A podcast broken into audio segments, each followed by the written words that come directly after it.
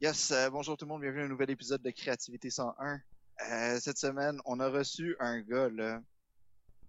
Le gars, il est écœurant, man. Il est passionné. Le gars, il, a fait quatre fois les auditions de l'école, puis il, il a dit, il leur a dit la dernière fois, si vous me prenez pas, je reviendrai l'année prochaine.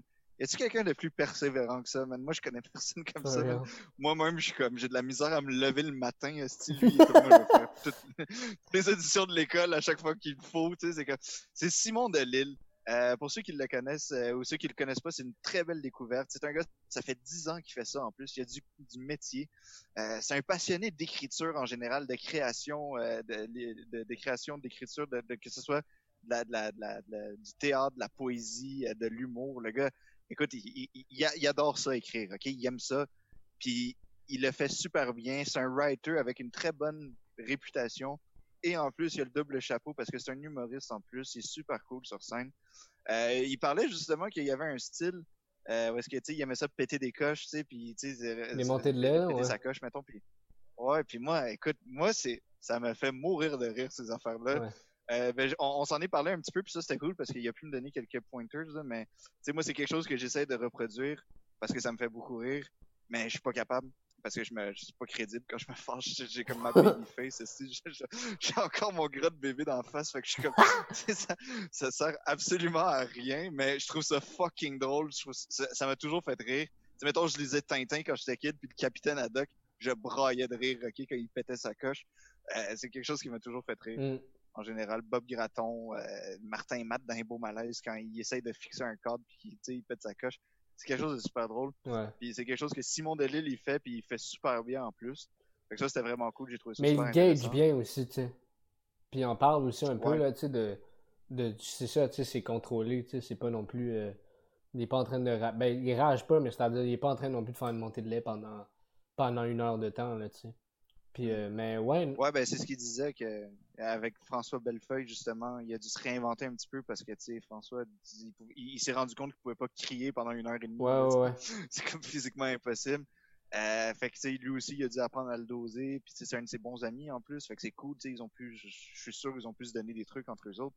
Mhm. Euh, fait que ça, c'est hot en Christ. tu sais, Puis c'est un gars qui a, non seulement il a, il a, il a de l'expérience, tu sais, Il y a mais du knowledge, yeah. de vécu. Puis ouais, c'est ça. Il y a, il a du vécu. Il y a, il a comme de la, de la connaissance. Puis en plus, euh, il, est rendu prof à l'école de l'humour depuis euh, quelques temps. Tu sais, fait que genre il, il- transmet ça. Il aime ça transmettre sa passion de la scène. Ça, c'est un sujet qu'on avait abordé pendant l'épisode justement, tu sais, fait que c'est quand même cool. Puis je trouve ça cool aussi qu'il puisse jouer avec son casting. Mm. Euh, il y a un casting quand même particulier, tu sais, Simon Delille, propre à lui, puis il, il il y a pas d'ego là-dessus. Il aime ça jouer, faire des jokes de, de- sur son casting, puis jouer avec son casting. Fait que ça, c'est vraiment cool, euh, tu sais. euh, moi, on m'a toujours dit, euh, comment tu veux faire rire le monde si t'es même pas capable de rire de toi en premier? C'est comme une des plus belles leçons que j'ai appris, puis c'est c'est- c'est exactement ce qu'il ce fait lui aussi, tu sais, fait que c'est génial. Ouais, ouais, il le met bien à l'œuvre.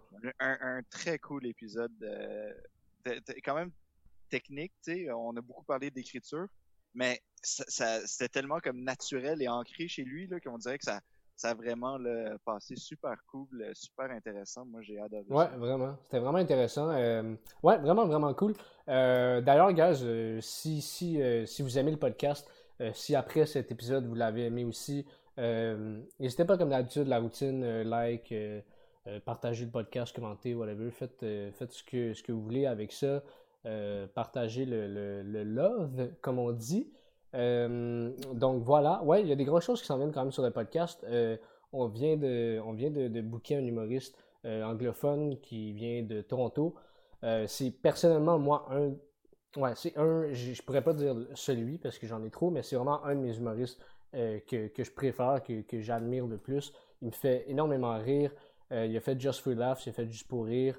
Euh, il fait des shows aux États-Unis. Il est très très suivi sur euh, les réseaux sociaux. Il est assez connu. Euh, c'est un gros nom quand même, donc ça va être un épisode qui va être en anglais. Ça va être vraiment intéressant. Bref, il y, a- des- grosses affaires qui s'en viennent sur, le podcast. On reçoit du monde intéressant. Fait que abonnez-vous sur nos chaînes, abonnez-vous sur nos comptes perso, puis restez à l'affût. Fait que bon épisode la gang, puis c'est Simon Delille. Ciao.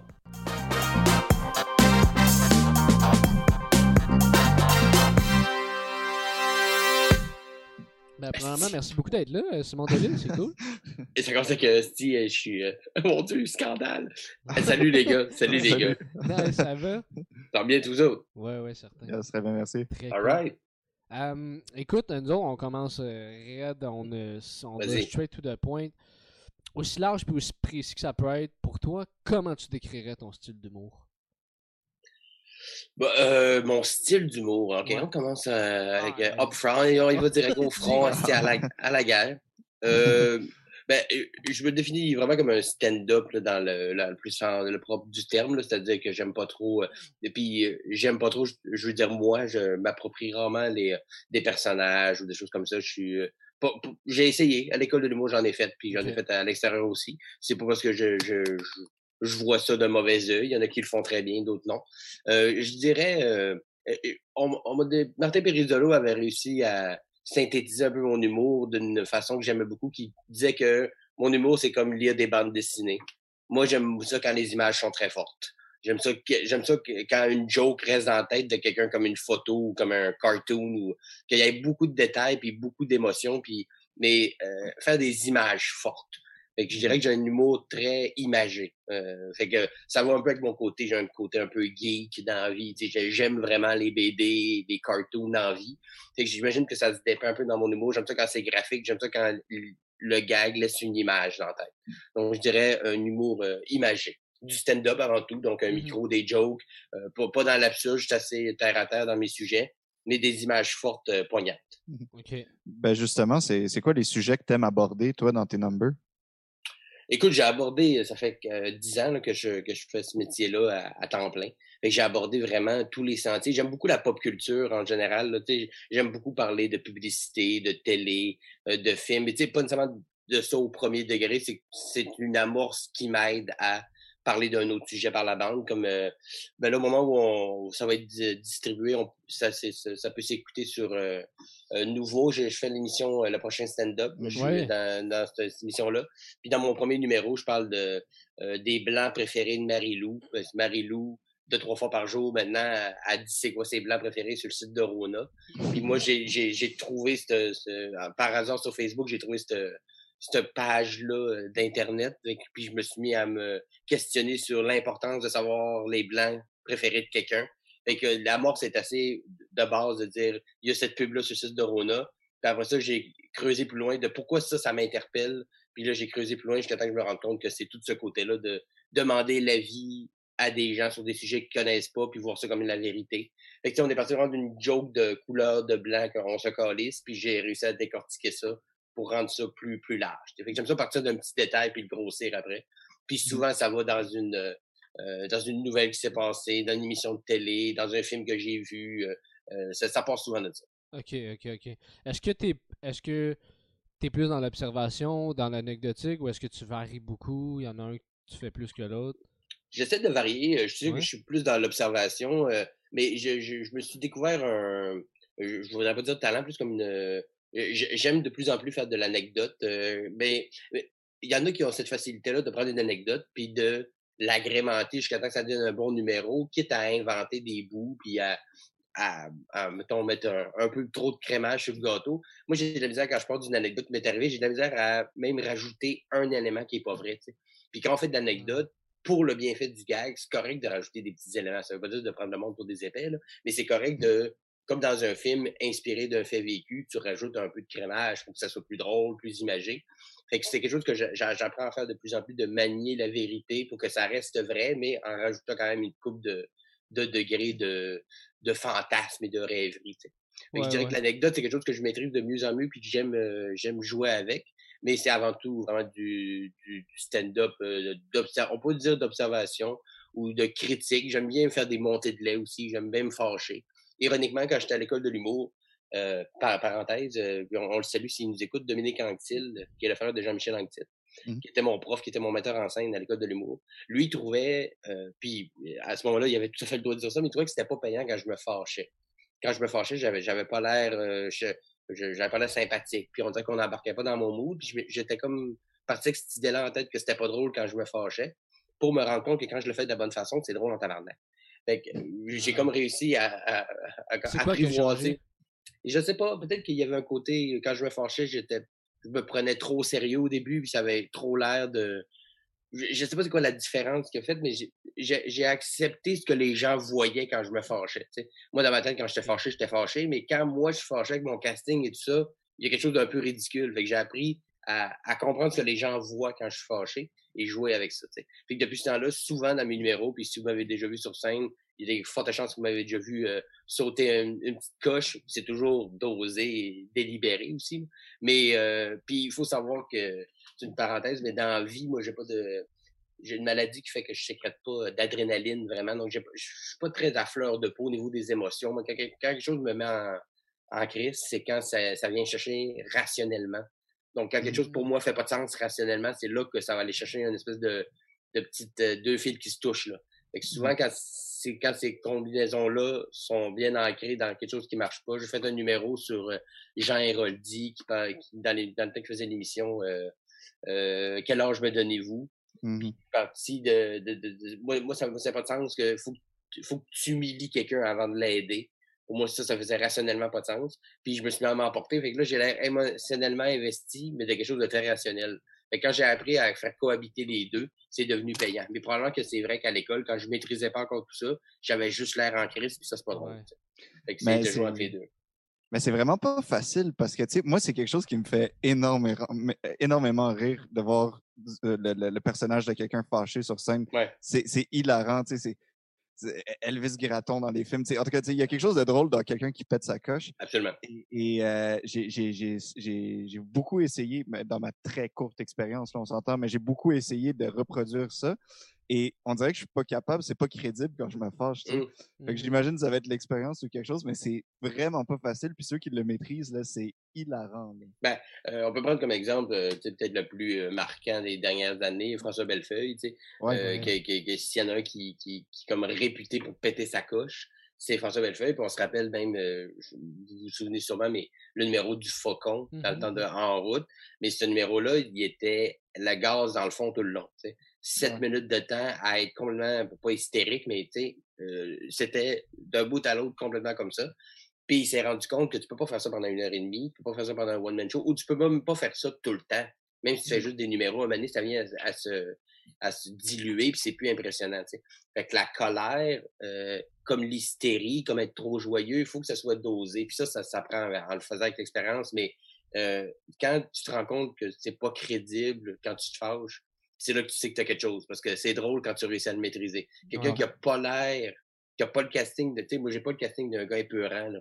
Tu, tu, me verrais dans la rue fâché et t'aurais pas peur que je t'attaque. J'ai pas, j'ai pas cette, aura-là de quelqu'un de dangereux. Fait que quand je me fâche, les gens se sentent pas du tout attaqués, ils ont pas du tout peur, d'aucune façon. Fait que moi, j'ai appris à jouer avec ce côté-là, un peu d'autodérision, je m'inclus dans mes affaires. Mais ça, ça a été long. Ça n'a pas été payant tout de suite. Dès que je me suis mmh. dit, ah, je vais me fâcher, ça va marcher. Après ça, c'est de le doser. Puis à un moment quand tu vois que ça va bien, des fois, tu en mets trop. Puis là, il faut que tu recules un peu. Il faut que tu trouves juste le bon dosage. Il faut que je pète une coche, mais il faut que le monde reste d'accord avec moi. Fait quand ils sont plus d'accord, il faut que je redescende un peu, puis que je remonte, puis je redescende. Puis ça, ben, c'est à force de le faire que tu commences à faire le, bon dosage, puis faire des bonnes montées. Mais ça, ça s'apprend avec le temps. Puis il y, a une drôle de dualité aussi, j'ai l'impression, entre euh, tu sais, nous autres, on, s'est fait dire, on a pris des ateliers avec euh, Frank Grenier, puis Frank, l'affaire qu'il dit souvent, c'est d'être d'être positif, que le capital de sympathie est important, surtout au Québec, je pense. Puis, c'est vrai, là, ça c'est sûr, c'est vrai. Mais il y a le côté aussi qu'on peut pas renier que c'est drôle quelqu'un qui se fâche, c'est drôle quelqu'un qui est dark, c'est, weird comme dualité. Je sais pas si toi tu as ben, une genre de théorie ben, là-dessus. Euh, ben, en fait, c'est que l'humour part de ça. L'humour part de quelque chose qui est. C'est un peu irrationnel de rire. C'est juste le, mmh. le, le, le, fait de rire, de, d'expulser un son parce que la surprise est tellement forte puis l'élément est tellement fort que ça nous a fait rire.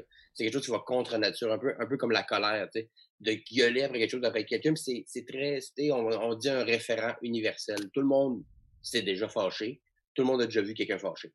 Fait que si tu rentres sur scène, puis tu amènes un numéro, puis tu as un point à amener, puis tu finis par être fâché, personne ne va se dire, mais de quelle émotion? On sait, on sait comme pas qu'est-ce qui... Tu sais, la colère, c'est clair, il est en crise, Puis, en général, colère n'égale pas rire. C'est pour ça que le, la cohésion entre les deux va être payante, parce que d'habitude, quelqu'un qui est fâché, c'est qu'il est fâché, ou il est triste, ou il est amer. Puis quelqu'un qui, qui, qui rit, c'est quelqu'un qui est joyeux. Mais quand tu réussis à confronter les deux, ça devient très payant, autant que si tu arrives de quoi de vraiment triste, mais que c'est vraiment drôle. Tu sais, un exemple peut-être bien basique, peut-être que vous autres êtes un peu jeunes, mais l'évêque et Turcotte, est-ce que ça vous dit quelque chose? Dominique Lévesque, Danny Turcotte, le fou du roi, tout le monde en parle. Ouais, ouais, ouais. Un duo avec Dominique Lévesque qui s'appelait l'évêque et Turcotte, puis un personnage de Dominique Lévesque, Feu Dominique Lévesque, qui s'appelait, ben, c'est le gars fatigué. Il était toujours, oh, je suis tellement fatigué, puis il arrivait sur scène tout accroupi, malade, il était tout le temps fatigué, la vie pour lui c'était de la merde, il était tellement pathétique, tellement triste, puis tellement euh, à l'inverse de ce qu'on pourrait considérer comme de la joie que ce n'était drôle. Mais ça, avant d'atteindre ce niveau-là, il a fallu qu'il qu'il monte tranquillement. Tu sais.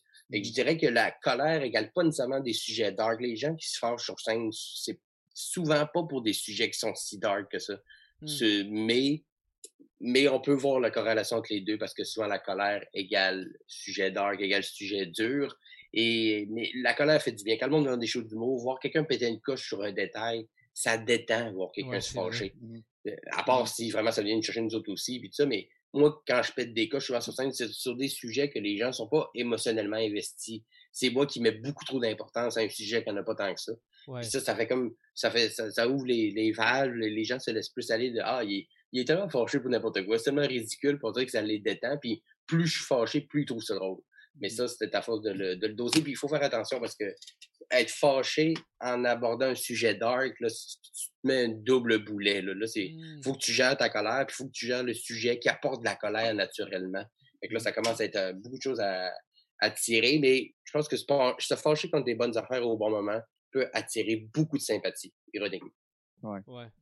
Puis euh, là, bon, là, c'est sûr que tu nous parles que tu incorpores un peu ce personnage-là du gars fâché dans, tes, dans ton stand-up, mais tantôt, tu en parlais, ce, fameux personnage de scène que ça a pris 10 ans puis qu'on va te voler aujourd'hui, euh, ça ressemble à quoi de, ton côté, toi?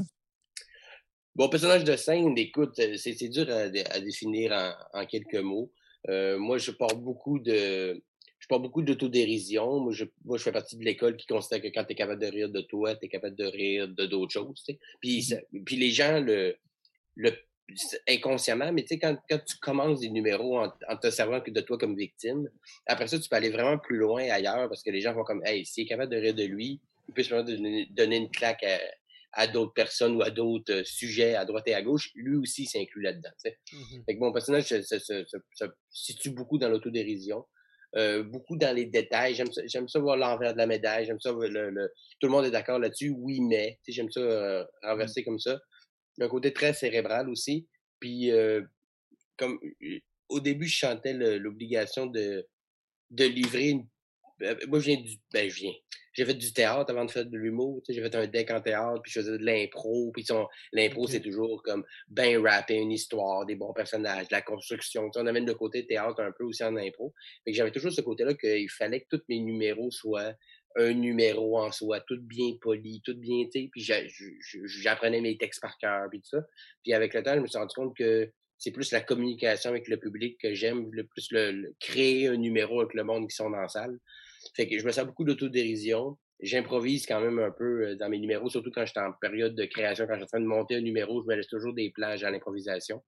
Puis euh, je, je, me laisse le droit de, vivre l'émotion qui me plaît sans me dire est-ce que les gens vont trouver ça drôle. Moi, si ça, ça me manquerait, je vais le livrer comme ça. Fait que, comment je le définirais, mon personnage de scène? Je le définirais comme très, très honnête, très humble, puis euh, très conscient du casting qu'il projette aussi. Quand j'ai appris à vraiment bien gérer ce que les gens voient sur scène, le gars chauffe, pas euh, un peu chubé, euh, tu sais, quand j'ai vu ce que les gens voyaient de moi, j'ai réussi à m'en servir. Mais ça, ça fait partie de tout mon personnage de scène qui évolue constamment. Peut-être que dans cinq ans, si on s'en reparle, je te dirai autre chose. Mais je pense que je suis parti de, de petits détails que je savais déjà, puis je les ai grossis. Mmh. E-, est-ce qu'il est quand même proche de toi? Oui, très. Oui, très. Oui, absolument. Absolument. Dans, dans la vie, je, suis très, très proche de ce que je suis sur scène. Tu sais, je suis, c'est sûr que sur scène, je suis un peu plus colérique, je fais plus d'envolée lyrique, mais même dans la vie, si je m'emporte d'une discussion sur un sujet qui vient me chercher rationnellement avec des gens, je suis du genre à partir comme, comme faire mon stand-up sur ce, sur ce sujet-là. Là. Je suis un peu souvent en prestation là, quand j'étais avec des amis. Fait que je, dirais que mon personnage de scène ressemble quand même beaucoup à celui qui est sur scène. Celui qui est sur scène est plus tranchant et plus cinglant un peu. Dans vie, je suis très zone grise. J'aime ça mettre de l'eau dans mon vin. J'aime, je suis un bon... Euh, j'aime ça que tout le monde aille un morceau de la tarte, alors que Mhm. sur scène, je suis, assez, je suis plus drastique. Et ce côté-là, ça ressemble moins. Mais oui, sinon, euh, niveau delivery, niveau euh, énergie, euh, sur scène comme dans la vie, je dirais que ça se ressemble beaucoup. Ok, ok. Puis comment il a évolué depuis? Là, tu disais justement dans 5 ans, tu sais pas nécessairement il va être où. Mais il y a 5 ans, il était où? Ça a commencé comment, toi, ton, euh, ton parcours en humour du point de vue du, du personnage, mettons? Ben, comme je dis, au début, je, je voyais vraiment ça comme plus euh, un. Je, je- comment je vous l'expliquerais bien? Euh, parce que, euh, comme je dis au début, vu que je venais de plus du théâtre, d'apprendre des textes, puis de- c'était plus comme livrer plein de petites performances. Tout faisait pas partie d'un tout. Là, je Mhm. considère que tous mes numéros, tout ce que je fais, fait partie d'un ensemble, de quelque chose que je travaille de façon globale et non pas. Avant, je voyais vraiment chaque numéro comme des morceaux indépendants, chacun des autres. Je m'en rends compte aujourd'hui. Tu sais, quand j'étais à l'école, à tous les vendredis, il fallait écrire un numéro. Puis quand je suis sorti de l'école, ben, j'écrivais des numéros presque toutes les semaines pour animer au, euh, au pub où, euh, où j'animais. Fait que je compartimentais beaucoup plus mon humour. Vraiment, je faisais un numéro, je le travaillais. Il est bon, il est pas bon. OK, je le jette ou je le garde, on passe à autre chose. Puis je, y allais comme case par case comme ça. Puis je me suis rendu compte après que c'est pas comme ça comme moi j'aime travailler. Il y en a peut-être qui aiment mieux ça comme ça, puis c'est parfait. Mais euh, moi, j'aime mieux travailler ça comme un ensemble, que ce numéro-là, si je l'ai écrit, si j'ai travaillé, c'est pour me donner une swing pour le prochain, pour me donner une swing pour le prochain. C'est comme plus une boule de neige, puis c'est comme ça que je monte mes shows maintenant. Avant, je montais les shows comme Hey, j'ai 60 minutes de stock, on va tout décoder un peu après l'autre, ça va être 60 minutes de bon gag, that's all. Alors que Mm. là, j'aime plus quand il y a un thème global, j'aime plus comme travailler un sujet, puis vraiment voir tout l'enrobage, tu sais. Et je dirais que euh, ça n'a pas changé tant que ça. C'est sûr que nous, l'écriture, ça s'est affiné. Je, mon, je sais avant, tu sais, en écrivant, je sais qu'un gag est bon ou qu'il l'est pas. J'ai j'ai un meilleur euh, gauge, mettons, pour ça. Ça, ça comme tout le monde, ça se fait rien avec l'expérience. Ouais. Mais, euh, mais sinon, c'est ça. Je vois, je vois plus ça comme un ensemble que comme euh, des compartiments. Et je travaille plus comme ça. Que des fois, je travaille un numéro, puis je pensais que je m'en allais vers ce thème-là. Finalement, non, il m'envoie vers autre chose. C'est que je l'envoie dans un autre bout de mon show. Puis je, tu sais, je travaille ça plus, comme je dis, là, dans un dans un ensemble que par des, euh, des petits morceaux. Ouais, ouais. Puis est-ce que, est-ce que là, tu dis que tu fais beaucoup de stand-up euh, assez pur. Est-ce que c'est comme ça que tu as, commencé aussi quand tu es rentré à l'école et tout? Oui, oui, oui, absolument. Puis c'était mes influences aussi, tu sais, ce que j'écoutais. Tu sais, moi, euh, j'ai- j'aime pas trop le jeu des comparaisons, tu sais, mais si, mettons, je voulais je, ce qui me ferait le plus plaisir à me comparer à, ce serait genre Martin Petit, mettons, au Québec, là. C'est ce que je, moi, je- ce qui s'approche le plus de ce que moi, je voudrais être comme stand-up, là, dans, dans ce style-là, dans cette approche-là, dans ce delivery-là. Euh, Je Ok. vais pas le copier, là, il y en aura juste un Martin Petit, mais mettons dans le, dans le style qui me ressemble le plus ou que moi vient plus me chercher, c'est ce, qui- ce qui me fait le plus rire moi, ce serait lui, tu sais. Puis déjà avant l'école même, c'était ça aussi. Puis euh, j'écoutais beaucoup dans le temps Dieu donné, dans le temps du show Mes excuses et tout ça. Euh, euh, j'ai- J'aimais bien ce côté-là un peu cinglant, confrontant. Euh, puis quand je suis rentré à l'école, j'étais vraiment dans. Tu sais, j'ai- pas, j'ai pas vraiment changé de style en tant que tel. C'est sûr qu'à l'école, j'ai essayé des personnages, j'ai essayé des quatrièmes murs, tu sais, de parler à quelqu'un qui est pas là. Euh, j'ai essayé, puis l'école est faite pour ça aussi, c'est essayer des patentes. Puis ça, ça m'a appris certaines techniques d'écriture que je me sers encore aujourd'hui, mais que euh, je suis pas parti très loin de où j'ai commencé. C'est sûr qu'au niveau efficacité, j'espère que ça a pris une certaine coche. mais euh, mais je- sinon, je fais pas le bon métier. tu sais. Mais niveau style, niveau énergie, ça reste quand même pas mal pareil à ce que je voulais faire au départ. Ok. Ok, ok. Justement, euh, par- parlons-en de l'école. Euh, pour, pour ceux qui ne savent pas, tu as été très persévérant pour, euh, pour enfin rentrer à l'école. Oui. Euh, Peux-tu nous parler de tout ce cheminement-là, de l'avant l'école, après l'école, de, de Oui. Différentes auditions que tu as eu à faire et tout ça? Moi, je trouve que c'est très inspirant comme histoire. Tu checkes Ah, ben- mic, euh, Sacha, par contre, parce que je sais pas si Ouais. toi, Simon, tu l'as entendu. Ouais, Oui. je l'entendais un peu comme un, Ouais, un peu. Un peu Ah, Euh, ok, euh, excusez. Ah, là, Ah, c'est là, bon. ça revenait, ouais. Mais mon, tra- mon trajet euh, ouais, jusqu'à l'école a été euh, euh, laborieux un peu. Ben, ma, ma première audition que j'ai faite euh, à l'école du mot, c'est en 2005. Euh, à ce moment-là, j'étais au Saguenay. Moi, j'ai de, de Chicoutimi, donc euh, j'étais au cégep de Jonquière en théâtre. Ok. Puis euh, à ce moment-là, je, voulais, en fait, je j'étais pas, mais je voulais plus être un acteur. euh, euh, je voulais plus être un poète un peu sombre. J'aimais, j'aimais le côté, euh, j'aimais le côté, euh, le spleen, tu sais, euh, un poète maudit, là, tu sais, je trouvais, peut-être, tu rentres au cégep, tu lis du Baudelaire, tu sais, tu fais comme fabuleux un peu. Fait que j'écrivais de la poésie, puis je faisais du théâtre, je faisais des tragédies grecques. Peut-être qu'un jour, euh, aux enfants de la télé, on verra des extraits de moi qui joue Phèdre. Avec des vers. Mais j'ai, Mais parenthèse, j'ai fait une pièce de théâtre au cégep qui m'a demandé d'apprendre 255 vers en alexandrin. Ah, Tabarnak. Puis ça, je l'ai fait sans me tromper. Puis ça, ça m'a servi en humour. Pour- Aujourd'hui, apprendre 7 minutes pour vrai, je trouve vraiment pas ça un problème parce que j'ai fait ça, tu sais. C'est une parenthèse. Mais en 2005, c'est ça. Un moment donné, Tu pas- Comment tu dis? Tu veux pas jouer Cyrano de Bergerac ou quelque chose? Ben, ouais, ben, Cyrano, c'est genre, le- j'ai- j'étais allé voir euh, il y a quelques années Patrice Robitaille jouer Ah, Cyrano de Bergerac, puis je sais pas combien il y avait de vers euh, dans son texte, mais j'avais fait le corps peut-être de ça, ça n'a aucun sens. Puis Ah. d'ailleurs, il a pas voulu le refaire à cause de ça, parce qu'il est quasiment viré fou à prendre ces textes-là, ça n'a aucun sens. Ben oui. ben- Puis tu peux pas te tromper d'un vers en alexandrin, tu peux pas changer un mot pour un autre. C'est des, il faut que ça rime, puis il faut que tu ailles 12 pieds tout le long. Fait que non, ça c'est, euh, mais c'est une très belle expérience que j'en, souviens avec beaucoup de plaisir.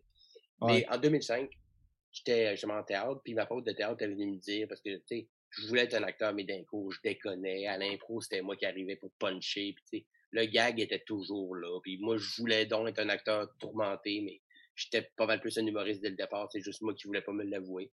Ma prof de théâtre est venue me voir en disant, regarde, Simon, je sais pas qui va te le dire, là, mais c'est pas ta place ici. Va, va à l'école d'humour, va faire ça. C'est, vraiment ça que tu veux faire. Puis ça m'a allumé. Doris Hélène, Guérin, peut-être que nous écouterons la salut. Puis cette année-là, j'ai décidé, bah, crème, on va voir ce que, si ce qu'elle dit a du sens. Je vais aller faire l'audition de l'école de l'humour, 2005. Fait que je fais une audition, mais tu sais, au Saguenay, pas de place pour roder d'une quelconque façon. J'ai écrit de quoi que pensais drôle. J'étais allé faire ça, c'était n'importe quoi. Puis euh, j'ai pas été pris. Ça, on s'en doutait, puis je, je l'ai même pas mal pris. J'étais comme, ben oui, j'étais pas pressé tout. Mais dans deuxième année, esti, euh, je, je vais me regarder de quoi? Je vais essayer d'aller le faire à cégep en spectacle ou des patentes de même pour essayer de roder un peu. Deuxième, euh, deuxième essai, encore refusé. Puis cette même année-là, j'ai été diagnostiqué avec un diabète de type 1. J'ai tout perdu mes cheveux, tout ça. C'était une, année un peu de la merde. Mais je me dit, bon, c'est peut-être le temps de changer un peu le, le, le, le, le, le, comment, le karma. Tu sais, de partir du Saguenay pour aller à Montréal pour faire de l'humour. En me disant, euh, regarde, je vais essayer, puis euh, si ça marche pas, j'essaierai plus fort, puis on trouvera bien une façon de se faufiler là-dedans. Fait que là, on est en comme 2006, 2007. tu sais. Fait que je me trouve une job d'un pawn shop, dans un pawn shop à Montréal pendant deux ans. Euh, en attendant que l'école m'accepte. En troisième audition de l'école de l'humour, je l'ai faite en duo. Parce que je sais pas si les gens savent, mais tu peux faire l'audition de l'école en duo. C'est avec un de mes amis, on faisait des shows un peu des fois, on faisait des cours d'école de, de, de soir à l'école d'humour, tu sais. Fait qu'on se dit, ah, on, se- on fait l'audition à deux, tu sais. Fait qu'on fait l'audition à deux, on fait un numéro à deux, chacun un petit monologue. Puis là, encore une fois, j'étais encore refusé. Là, ça fait trois fois. Et là, je, je dis à mon ami, regarde, euh, la quatrième fois, s'il me refuse, je veux qu'il me refuse juste moi. Là. Je veux pas en avoir à, à en vouloir à quelqu'un d'autre, tu sais. Mm. Fait que la quatrième audition, quatrième année, euh, là, j'avais comme, j'avais fait des petits contacts un peu dans le milieu des bars. Je connaissais quelques personnes. C'était plus facile de me booker pour du rodage. Et là, je me suis écrit un numéro, puis là, j'ai réussi à le roder. Euh, à la hauteur de ce que ça voulait dire, mais quand même, le faire une dizaine de fois, mettons. J'étais arrivé à l'école, là, près. Puis cette année-là, ils m'ont dit, écoute, Simon, euh, on sait que tu commences à faire des choses dans les bars un peu. Euh, Penses-tu vraiment que tu as besoin de venir à l'école? Puis j'ai dit, ben écoute, si vous me prenez pas cette année, je vais revenir l'année prochaine. Puis là, ils ont fait, OK, ouais, il veut vraiment. Puis, euh, je, je- tu sais, d'un sens, je pense que l'année d'avant, j'étais prêt. là. Je pense que l'année d'avant, j'aurais eu les aptitudes pour être à l'école. Mais l'année d'avant, j'aurais été avec d'autres gens qu'aujourd'hui, je me rends compte que j'aurais peut-être moins appris finalement qu'avec les gens avec qui j'étais, c'est-à-dire Adib Al-Khalidé, Pierre-Bruno Rivard, Charles Beauchamp, Jérémy Larouche, euh, Francis Papineau, une, une gang avec qui j'ai appris beaucoup, puis j'ai plus fait de beaux contacts, des bons amis là-dedans. que ça a pris quatre ans avant qu'ils me disent oui. Puis euh, maintenant, je suis enseignant à l'école de Beau. Ouais. Fait que, tu sais, ils m'ont rappelé. encore, là, là? Ben, pas en ce moment-là, là, pas cette session-ci, mais euh, l'année passée, j'étais, euh, j'ai été enseignant pendant deux sessions pour les, euh, pour les deuxièmes années pour leur numéro de tournée. Je- moi, j'étais coach d'écriture. tu sais. OK. Fait qu'ils m'ont refusé quatre fois, mais ils m'ont rappelé pour que j'enseigne euh, plus tard. Fait que, tu sais, comme quoi, c'est pas parce que tu te fais refuser une fois, deux fois, trois fois que t'es pas, t'es pas bon, t'es peut-être juste pas prêt, ou t'es, peut-être juste pas le bon moment.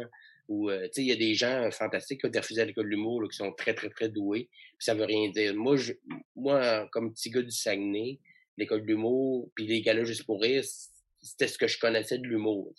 Dans ma Mhm. tête, réussir, c'était de faire un gala.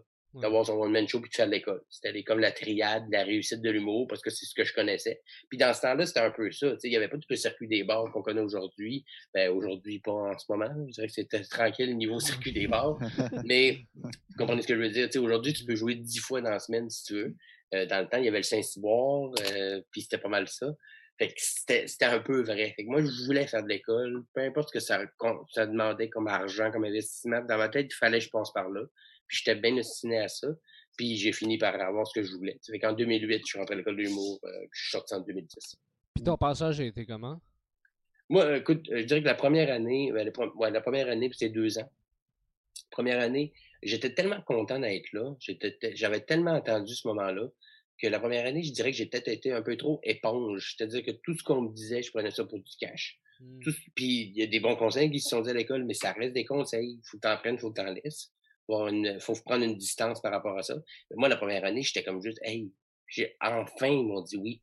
Je, je, je, vais tout prendre si vous me dire. Je vais, je vais tout, tout, tout prendre. Fait que les la première année, j'ai peut-être été un peu trop ça m'a fait comprendre d'autres choses en même temps, j'ai peut-être été un peu trop éponge de tout vouloir. Ah, ça, je vais l'appliquer. Ah, ça, c'est un bon conseil. Ah, lui, il a sûrement raison. Ah, je suis pas d'accord avec lui, mais c'est sûrement lui qui a raison. T'sais. Que la première année, euh, peut-être que j'en ai trop euh, donné. Puis la deuxième année, j'avais trouvé un certain équilibre, je pense. Puis euh, encore aujourd'hui, tu sais, je pense pas que l'école est faite pour tout le monde. Je pense qu'il y en a que ça leur servirait à rien de faire ça. moi, ça m'a appris une rigueur surtout. Tu sais, moi, je je peux facilement procrastiner dans la vie. Là. Je, j'aime bien ça remettre au lendemain. Puis, je suis pas paresseux, mais je peux facilement devenir paresseux. Mais à l'école, tu peux pas faire ça. Tu as des cours, tu as des notes, tu as des comptes à rendre. Fait que ça m'a appris une rigueur de travail qui m'a été très utile par, le, euh, euh, par, par, la suite. Que je dirais que c'est beaucoup ça que j'ai appris. Oui, des cours, oui, certains profs en particulier, mais de façon générale, euh, la rigueur, et de se faire confiance. Que c'est pas parce que quelqu'un, même quelqu'un d'établi, te dit quelque chose que forcément c'est vrai. Faut le prendre, faut l'analyser, vraiment faire le, le, le travail d'y réfléchir, mais ça veut pas dire qu'il y a raison. Fait que ça m'a appris ces deux choses-là, puis même si c'est juste ces deux choses-là, euh, ça, ça aura valu la peine de faire pour ça. J'ai appris plein d'autres choses, mais même si ça avait mmh. été juste ces deux autres choses-là, ça aurait valu la peine que je le fasse. Ouais, ouais, ouais. Puis j'imagine tout ça, les, les, refus, l'enchaînement de refus pour finalement être accepté, euh, ça a dû tellement te motiver, là, puis ça a tellement dû avoir un, gros effet sur, euh, ben, sur, sur, tout le reste après. Ben, la résilience, beaucoup, tu sais. Euh, c'est sûr que se refuser quatre fois, tu peux le prendre de deux façons. Tu peux le prendre comme moi, tu sais t'es ostiné, peut-être que t'aurais dû, comprendre le message. Ou, mmh. ou euh, ouais, ben Chris, tu le voulais, t'es allé le chercher, même si ça t'a pris quatre ans. Moi, j'ai mieux le voir comme ça. Puis, tu sais, honnêtement, les deux premières fois, là, les deux premières années que j'ai essayé, là, j'étais pas prêt, j'étais pas là, pas en tout. Tu sais, j'étais allé, j'étais au Saguenay, je rodais zéro, euh, je n'avais aucune idée de ce que je faisais. Fait que c'est sûr qu'ils m'ont refusé. Il y a deux fois là-dedans que la troisième a fait plus mal. C'est-à-dire que là, j'étais, j'avais fait le move de déménager, je travaillais dans un pawn shop, je faisais des shows quand je pouvais, je prenais des cours du soir, j'avais fait tout ce qu'il fallait pour que ça marche. Puis la troisième année, elle a fait mal à l'orgueil, tu sais. Mais je me suis relevé, puis la quatrième, ils m'ont pris, puis ça m'a dit, bah, c'est pas parce qu'on te met à terre qu'après ça, tu peux pas te relever. Mmh, que ça a été un bon motivateur, puis ça a été surtout, euh, puis pour les gens qui connaissent le milieu un peu, puis ce milieu-là, puis bien les milieux, mais mettons qu'on parle d'humour en ce moment, c'est un milieu assez tough quand même. C'est un milieu que tu fais dire pas mal plus souvent non que oui.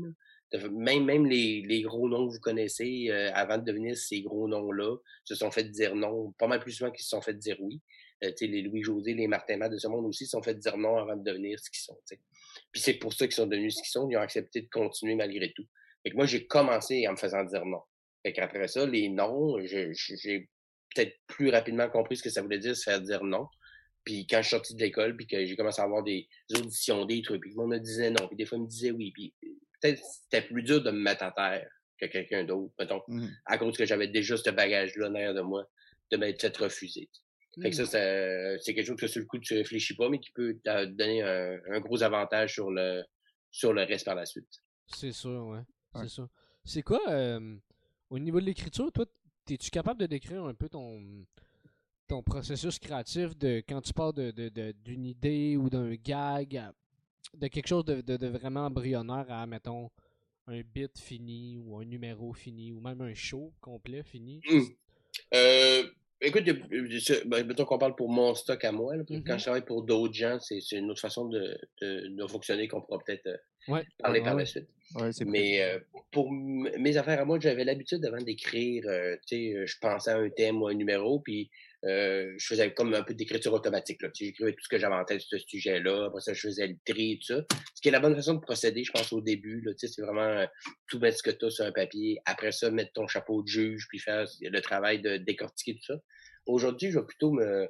Quand quelque chose m'allume, c'est soit une idée assez précise, c'est soit un gag, c'est soit une image ou euh, une question qui me vient en tête, juste assez petite, simple et claire. En général, ça, je vais me l'écrire quelque part, dans mon téléphone, vocal, juste pour me souvenir de ce petit flash-là que j'ai eu. Puis je vais le réécouter, je vais le relire une couple de fois, puis je vais le laisser mijoter. Je vais le laisser mijoter assez longtemps dans ma tête parce que j'ai, dans ma, en tout cas, dans ma psyché, ou je sais pas comment l'expliquer, il y a toujours un petit writer qui mmh travaille un peu sans que je m'en rende compte nécessairement, tu sais, qui il réfléchit à ce, ce sujet-là que je m'étais mis dans ma tête. Puis un moment donné, un moment donné, je vais faire comme, ah, OK, là, je pense que je l'ai. Puis là, je vais m'asseoir, puis là, je vais l'écrire. Et je me laisse ça mijoter avant. Avant, je faisais pas ça. Avant, j'écrivais from scratch, puis j'y réfléchissais après. Je me suis rendu compte que c'était pas payant de réfléchir avant. Que je laisse mijoter, puis un coup, je vais comme, OK, je pense que c'est ça que je voulais dire. Là, je l'écris. Euh, puis là, au début, la première session d'écriture sur un sujet, euh, que ce soit avant ou après la réflexion, euh, j'essaie de moins me juger possible. Je sors les idées qui me viennent, les gars qui me viennent, qu'ils soient drôles ou non. Puis après ça, je refais le survol, j'en laisse que trop. Puis maintenant que j'ai, ben, encore une fois, je précise pas en ce moment, mais tout le monde sait qu'on est un peu en fucking pandémie. Mais dans le temps qu'il n'y avait pas ça, je pouvais me dire, ah, OK, je veux roder ce number-là. Je vais me booker euh, 10 shows en deux semaines. Puis je vais, je vais taper ce clou-là pendant 10 shows. Puis ce que je fais, moi, c'est que, mettons, euh, j'écris mon texte. Dans mon texte, il y a toujours des places qui sont laissées libres à l'impro. Parce que je sais que sur scène, il va me venir quelque chose, ou il va arriver quelque chose qui, ou peut-être pas, mais je me laisse ce droit-là d'improviser un peu. Pas juste l'impro, mais il y a des petits moments dans le numéro où je me dis, j'ai pas encore le gag, mais je sens que sur scène, je vais peut-être le trouver. Je me laisse des petites marches comme ça. Fait que souvent, ce que je vais faire, c'est que je vais me booker des shows, mettons deux, trois shows dans le même soir. Fait que je vais faire le numéro une fois d'un bar, je l'enregistre audio. je me dirige à, l'autre place et je l'écoute. Je l'écoute deux, trois fois. Je le refais avec les modifs que j'avais fait la première fois et la deuxième et la troisième. Puis je fais du bounce comme ça. Puis après ça, je retourne chez nous, je le réécoute et là, je le réécris comme, il comme je l'ai dit, en partant d'un autre texte. Et je fais ça, ainsi de suite, jusqu'à ce que le numéro devienne bon. Fait que quand on a l'opportunité de le roder, c'est ça qui le baisse. Après ça, quand j'ai moins cette opportunité-là, euh, j'ai euh, j'ai euh, un collègue avec qui je travaille qui s'appelle Michel Sigouin, qui est le script éditeur de Mariana Mazan, entre autres qui est un bon ami, qu'on a travaillé ensemble sur Fume Fort, on est des, puis sur Mariana aussi, on est des amis, puis c'est un peu que je respecte au, plus haut point. Fait que quand j'ai moins de temps, euh, c'est des contraintes des fois pour des shows télé, on a moins de temps de roder. À ce moment-là, je vais l'envoyer à lui, qui va être comme un peu mon mon test, comme si c'est lui, euh, il valait plusieurs publics. À mon avis, il y a un sens de l'humour assez aiguisé pour valoir plusieurs rodages à lui seul. Fait que je, je, travaille comme ça. Mais avant, je voulais vraiment avoir un texte que je, je, tant qu'il n'était pas écrit comme il faut, puis je ne pouvais pas l'apprendre par cœur, je ne pouvais pas le faire. Mmh. Aujourd'hui, je me laisse, oui, il y a des gars que je sais comment je vais les dire, je les apprends, je me pratique un peu, mais je me laisse des places libres à l'impro puis à surfer là-dessus pour me laisser le droit de, des fois, parce qu'il y a bien des gars qui me sont sortis comme ça sur scène parce que je m'étais laissé le droit de les faire. Puis si je, je les avais pas écrits ces moments-là où je me dis, là, tu as le droit d'improviser, peut-être que je les aurais pas fait puis ils seraient pas sortis c'est comme ça que je, je, je le construis vraiment. Mélange d'impro, d'écriture, puis de puis de réécriture beaucoup. Tu sais, moi, je suis pas du genre que j'écris un texte, puis je c'est ça, puis il bouge plus. Il va bouger tout le long jusqu'à temps que je le fasse mmh. d'un gala ou d'un one-man shoot. Ouais, ouais. Puis sens-tu que c'est nécessaire de... Euh, tu sais, c'est sûr, chaque personne est différente, mais selon toi, tu sens-tu que c'est nécessaire de, de, se laisser un petit moment d'impro? Puis juste pour se laisser la liberté de, de repuncher ou... Pas nécessairement. Il y en a que ça insécurise beaucoup. Euh, il y en a que ça va les stresser de savoir qu'ils se sont laissés cette euh, liberté-là. Euh, moi, je viens de l'impro. J'en ai fait vraiment très longtemps de l'impro. Puis c'est quelque chose que j'aimais beaucoup. J'en fais pas aujourd'hui, mais je, puis j'aime encore ce côté-là d'improviser de, la spontanéité. Il y en a que ça stresse beaucoup de faire ça. Puis de se dire, hey, dans mon texte, il y a un bout où je t'écris impro. Il va penser à ce bout-là avant d'y être arrivé. Puis ça va le stresser pour le reste. Mais je pense vraiment pas que c'est pour tout le monde. Puis c'est mmh. quelque chose que moi-même, je me permettais pas de faire au début parce que j'avais pas, je m'étais pas donné cette confiance-là où je pensais pas que je pouvais y arriver. Puis je me suis rendu compte après que on fait des shows, le monde veut entendre quelque chose d'unique. Euh, s'il n'y a pas un gag ou 10 secondes dans la première version de ton numéro, c'est pas grave. Tu es là pour le travailler, pour qu'il devienne bon. Parce qu'au début, je sais pas vous autres, mais au début, moi, quand j'écrivais un numéro, je voulais qu'il soit bon de suite. Ouais. Je voulais qu'il soit, qu'il rentre là, là. Pas Ouais, dans trois semaines, pas après 10, 12 rodages. Je voulais que ça soit bon là, là. Alors que la vérité, c'est que c'est rarement bon là, là. Si, si dans ta V1, tu as une coupe de bons rires, puis que le monde t'ont suivi tout le long, t'es dans la bonne ligne. là. Rajouter des gags, c'est le bout de facile. Être intéressant, c'est le bout de difficile. Mhm. Fait faut, pour être intéressant, moi, il faut que je me laisse un peu de latitude, il faut que je me laisse le droit d'improviser puis de chirer un peu à droite puis à gauche, parce que sinon, c'est pas moi. C'est pas moi qui serait intéressant.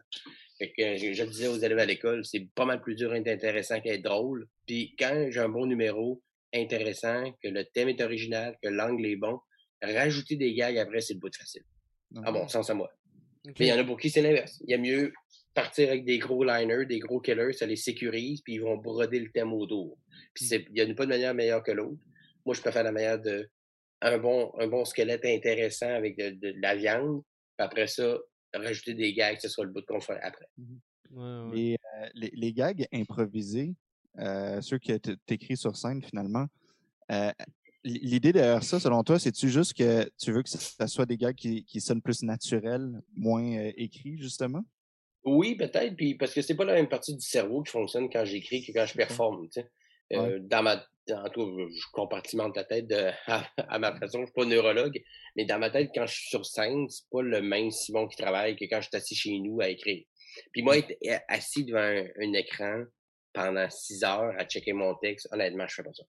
Ouais. Euh, quand j'ai des commandes, quand je travaillais pour Piment Fort, qu'on écrivait 1000 gags par semaine, fallait que je le fasse parce que j'avais des commandes, mais pour moi, je suis pas capable de faire ça. Un coup j'ai comme sorti ce que j'avais dans les tripes, je, je me laisse le temps de mijoter, puis je me laisse le droit que, ah, mais peut-être qu'un coup rendu sur scène, si ce gag-là a rentré ou a pas rentré, ça va m'amener vers une autre émotion, vers une autre euh, réflexion, puis ça, je me laisse ce droit-là, oui, pour le côté spontané, puis pour le, le- me donner le droit à l'autre Simon qui est sur scène aussi d'écrire des jokes. C'est pas juste un, un interprète, Simon Mhm. sur scène, c'est aussi l'auteur qui est là à part entière, tu sais.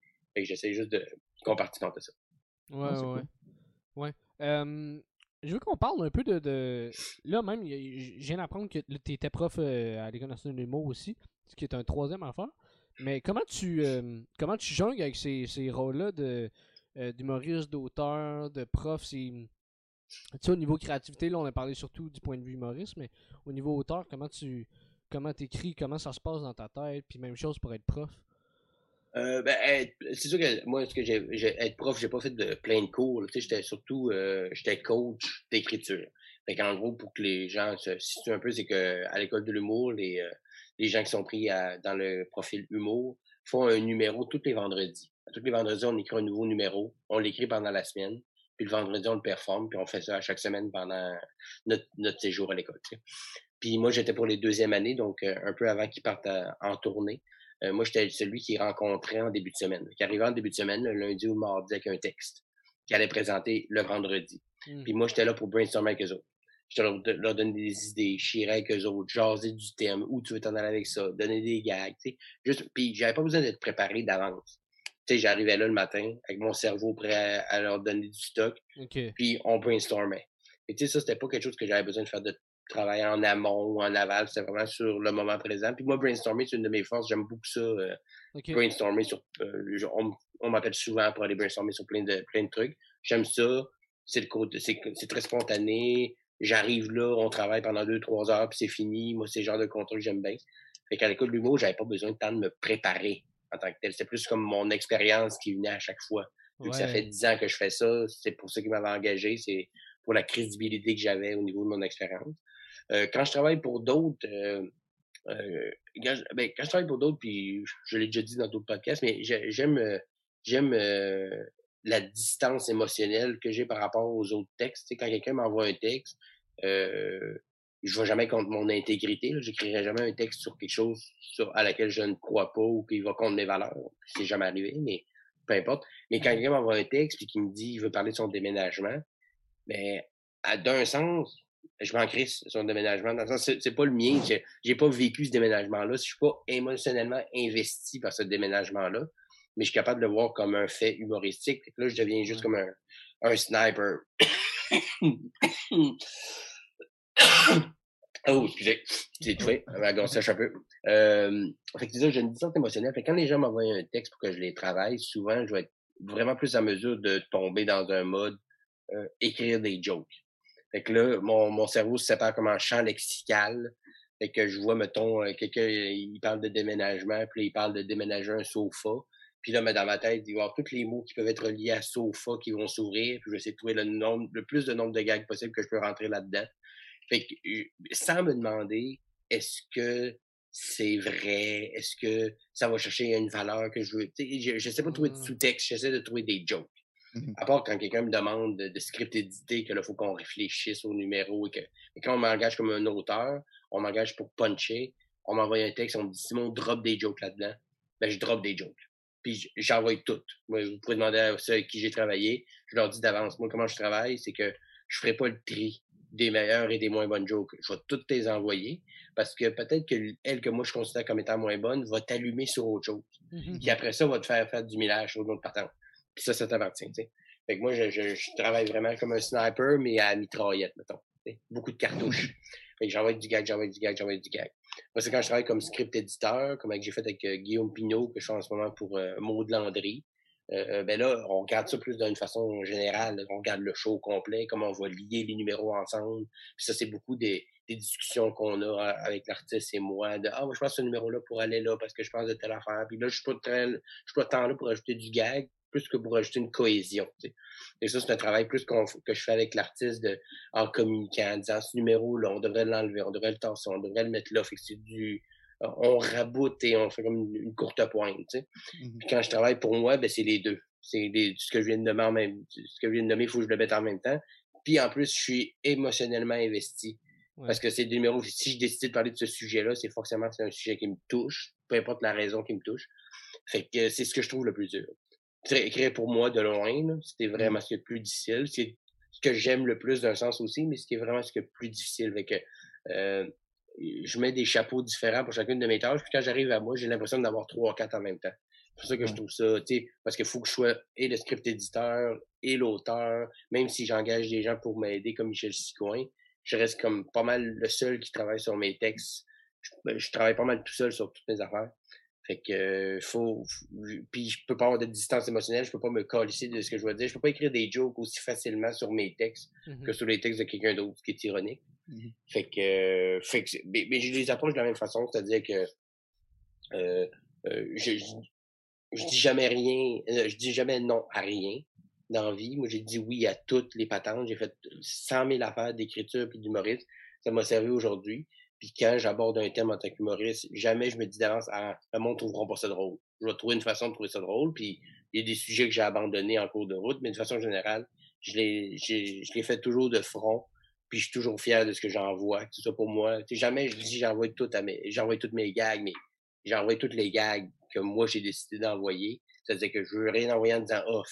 Il y a des affaires là-dedans, c'est vraiment de la merde. à ce point-là, tu comprends? Je fais quand même un léger tri. De, mais ah, avec l'expérience, ces, ces gags-là, ils nous popent dans la tête et on les écrit même plus. Mm. J'écris des fois des jokes pour Mariana, il y a un gars qui me vient, je suis comme, ben non, ce gag-là n'a pas de raison d'être, puis je l'écris juste pas. Mais euh, fait que voilà, c'est un peu comme ça que je l'approche mmh. euh, des trois. Puis c'est vraiment trois parties du cerveau qui fonctionnent différemment. Fait que pour moi, d'une journée, je peux travailler sur un de mes numbers, je peux brainstormer sur un autre sujet télé qui n'a pas rapport, puis euh, puncher pour Dominique et Martin. Puis selon moi, c'est comme si j'avais fait trois, trois jobs différents. Fait que je suis pas comme plus épuisé parce que j'ai travaillé beaucoup dans la journée, parce que selon moi, c'était trois affaires différentes qui ont fait fonctionner trois parties de mon cerveau différentes. Fait que je suis comme fatigué égal à trois places. moi, j'aimerais ça revenir sur euh, le, le, rôle d'auteur euh, pour les autres personnes. Euh, tu as, écrit pour énormément de personnes, puis euh, tu as quand même une bonne réputation de writer aussi. je me demandais, étant donné les différents styles de ces personnes-là pour lesquelles tu as écrit, est-ce que c'est ce détachement émotionnel-là qui t'a vraiment aidé à faire ce job-là comme ça? pense que ça, c'est sûr que ça l'a aidé. Je pense que j'ai une capacité d'adaptation euh, euh, bien aiguisée là, dans la vie en général, euh, mmh pour plein de raisons, mais je suis capable de m'adapter facilement à une situation. Puis j'ai, j'ai l'oreille humoristique quand même assez développée. J'entends quelqu'un dire un gag. Là, quand j'écris un joke pour... parce que j'ai écrit pour Emmanuel Bilodeau, j'ai écrit pour Mariana Maza. que c'est pas du tout, du tout, du tout, du tout le même cadre. Mais j'entends Emmanuel dire des gags j'entends Mariana les dire aussi. Mais quand l'écrivant, on dirait que c'est comme si euh, j'écrivais sur Siri, puis qu'elle me répétait avec les mots que je viens de dire là, mais avec la voix de Mariana. Fait que quand j'écris pour Mariana, je suis capable d'entendre dire ce joke-là. Fait que mmh. je suis capable, en écrivant la joke, de dire non, elle le dirait pas de même. Puis là, je vais la réécrire comme elle, elle le dirait. Puis de plus en plus, ça devient développé comme ça. Puis euh, je dirais que oui. Puis je dirais aussi que, tu sais, peu importe le style de la personne, une joke, ça reste une joke. Une bonne mmh. joke, ça reste une bonne joke. Après ça, euh, le mot que tu vas choisir va dépendre de qui va le dire, mais ça reste un gag, tu sais. Fait que des fois, on dit, euh, tu écrit pour Mariana, puis écrit pour Annette Bilodeau, ça semble être très opposé, mais d'un sens, ça n'est pas tant que ça. Parce que ça reste des jokes. D'êtres humains qui parlent d'affaires d'êtres humains pour faire rire des êtres humains. Fait qu'il, à un moment donné, tu finis par comprendre ça, que c'est pas deux métiers différents, c'est pas complètement euh, l'espagnol puis le mandarin, mmh. c'est, plus comme l'espagnol catalan puis l'espagnol, euh, euh, espagnol, espagnol, fait un moment tu comprends que ce lien-là se fait assez euh, facilement. Mais je, dirais que oui, je dirais quand même que d'avoir une distance émotionnelle puis pas de, pas me donner des coups de fouette à chaque fois que j'écris pour quelqu'un, c'est-tu bon, c'est-tu pas drôle, c'est-tu bon? C'est plus, je vais regarder du stock, il va me dire ce qu'il y en a. Puis au début, c'est beaucoup du, justement, euh, pêcher à dynamite. Mm-hmm. C'est-à-dire que, tu sais, au début, je donnais des gags à tout le monde. Il y en avait qui ça cliqué, d'autres non. À un moment donné, j'ai compris pourquoi lui, ça n'avait pas cliqué. Ah, parce que j'avais peut-être pas vraiment compris ce qu'il voulait dire. J'avais pas son ton, j'avais pas sa musicalité encore. Et j'ai fini par travailler ça pour être de plus en plus affûté. Puis aujourd'hui, quand on m'appelle pour écrire sur quelque chose, puis je dis ça humblement, mais c'est rare qu'on me rappelle pas. Mm-hmm. C'est rare que quelqu'un m'a dit Ah ouais, je pensais que ça allait cliquer, mais non. Mais ça, c'est arrivé. C'est déjà arrivé, puis ça va arriver encore. Je, suis conscient de ça. Mais maintenant, je suis capable de plus facilement entendre la personne dire le gag. C'est une musicalité qui, oui, vient sûrement un peu de ça, du, fait que je suis euh, pas émotionnellement trop investi par ce propos-là, parce que ça me permet d'avoir un, aspect de recul puis de le voir dans son sens large. Mmh mais tu t'assures-tu avant? Ah, excuse-moi, ça veut dire. Euh, euh J'allais juste dire que ça, ça, revient aussi à ce que tu disais tantôt sur justement la, espèce de, technique de tu es juste capable d'écrire des gags puis d'en sortir plein parce que tu c'est juste comme ça que ça fonctionne, tu sais. Ouais. Ben, oui, c'est sûr que demain, ça sonne un peu moins, euh, comment dire, magique ou féerique. De, un peu, euh, ça, sonne plus technique, mais oui, c'est pas ça que je veux. Les seuls, ben, tu sais, j'en reviens là-dessus, mais j'ai écrit sur euh, Piment Fort, puis Piment Fort, on devrait, on devait littéralement écrire à peu près 800 à 1000 gags par semaine. Puis c'est même pas une, joke, là, des, mathématiquement, c'était ça. Là. Fallait qu'on mmh. écrive des jokes pour chacune des prémices, puis fallait, fallait, en tout cas, fallait qu'on fasse marcher cette machine-là de façon abusive. C'est mmh. abusif. Là. De, demander à des gens d'écrire autant de gags, c'est absurde. Mais quand je suis sorti de ça, je me suis rendu compte que mais ça reste quand même ça notre job. Écrire des jokes. Après ça, c'est sûr que dit de main, c'est pas très sexy. Ça fait plus comme euh, chair à saucisse que faire de la saucisse euh, ils en fument du bon artisanal roulé à la main, tu comprends? Ça fait plus comme euh, saucisse la fleur en machine, puis ah. c'est juste du pied de cochon. Là. Mais, euh, mais le bout de la ligne, c'est que la vérité est juste entre les deux. C'est que oui, il faut qu'il y ait un propos, oui, il faut que ce soit vrai, il faut que ce soit profond, il faut ça. Mais il faut aussi qu'il y ait des jokes. Moi, mm. tu sais, j'ai de la misère avec les humoristes, puis j'ai pas à nommer personne, mais qui arrivent avec un, quelque chose de trop niché, trop ciblé, que ça les ferait juste eux autres, en tout cas un mini groupuscule, puis dès que tu leur dises, peut-être que tu devrais juste ouvrir un peu, le, donner des clés aux gens pour qu'ils acceptent ton style. Puis il faut pas, non, c'est pas ça que je fais comme humour. Ouais, mais en faisant ça, c'est comme si tu disais que toi, tu comprenais l'humour à un autre niveau que tout le monde, alors que la vérité, c'est que tout le monde rit des mêmes affaires dans la vie. Fait qu'il faut juste trouver une façon de faire le balance entre les deux, de comprendre que c'est un métier. Écrire des jokes, c'est un métier. T'es pas humoriste parce que tu fais rire tes chums à, job, à job et à shop t'es un, es un humoriste quand t'es capable de faire n'importe qui, dans n'importe quel contexte, n'importe quand. Ça, c'est mm. ça, être un humoriste. Ouais. Fait que, puis la vérité, c'est que oui, il faut que ça parte des traits, faut que tu dises de quoi sur toi, mais il faut aussi être capable d'écrire des jokes. A la mécanique d'un gag existe, puis il faut que tu saches varier les styles, faire un bon mélange entre tout ça, une belle cohésion, une belle surprise. Mais ça reste que écrire des jokes, ça s'apprend. C'est une technique, puis c'est un métier comme, comme coudre, comme euh, si faire une pâte à pizza, tu sais, un, gars, qui, qui, a fait 5000 pizzas euh, l'année passée à la main va torcher n'importe quel gars qui dit mais moi j'ai la meilleure pâte au monde, ouais, mais tu sais pas comment rouler une pizza, Steve dire fais tes classes de base, apprends à faire des jokes, après ça tu me diras que tu as compris l'humour. Mmh. Puis tu vas te rendre compte que tu as tort. Quand tu auras appris à écrire des jokes, tu vas te rendre compte que, c'est la même mécanique pour tout le monde. Fait que, tu sais, le, côté, justement, encore une fois, rationnel, émotionnel, il faut qu'il cohabite euh, dans les deux. Ouais, ouais. Hey, moi, j'avais juste une petite parenthèse pour, pour Piment Fort. Est-ce que d'écrire autant de jokes, justement, à chaque semaine, ça t'a-tu aidé? Tu trouves-tu que ça a été un bon outil pour être meilleur à puncher, être un meilleur writer, finalement? Euh, oui. Euh, oui, absolument. Absolument. Absolument. C'est comme Tiger Wood qui lui frappe, je sais pas, 1000 balles par jour. Il y, a plusieurs de ces balles-là que sûrement il disait, hey, je honnêtement, il y a eu des soirs où j'étais assis dans mon bureau, j'étais écœuré. ça doit. écœuré, là, limite dégoûté, là, de tabarnak. À quel point faut. Puis, parce que de, de tous ces gags-là, il y en avait 10-15% qui finissaient à la télé. Le reste, on les jetait. Puis mmh. c'était tellement des gags sur des prémices précises qu'on ne pouvait pas s'en servir dans notre matériel. On ne pouvait pas récupérer ces gags-là. Et qui mouraient. Puis vous avez peut-être parlé avec Frank Grenier. Mais, euh, mais, mais, en sortant de ces deux ans-là à, à Piment Fort, quand j'ai eu d'autres contrats, je faisais comme, en vrai, juste ça? Tu veux, tu veux 10 gags? Tu, tu, OK, donne-moi 20 minutes. Tu sais, c'était quelque chose à, ce point ridicule que tu veux 10 gags sur. Tu sais, j'ai écrit un peu pour euh, Joe Roberge à la radio, dans le temps qu'il faisait le, le petit Roberge illustré, ou en tout cas, des, des genres de, de gigs où on nous demandait des liners. Tu sais. Puis il me mm. donnait le thème, mettons, le matin. Puis il disait, OK, demain, je voudrais parler des, des funérailles. Puis une heure après, j'en avais écrit 15 parce que parce que j'en avais écrit 1000 en quatre jours, il y a six mois.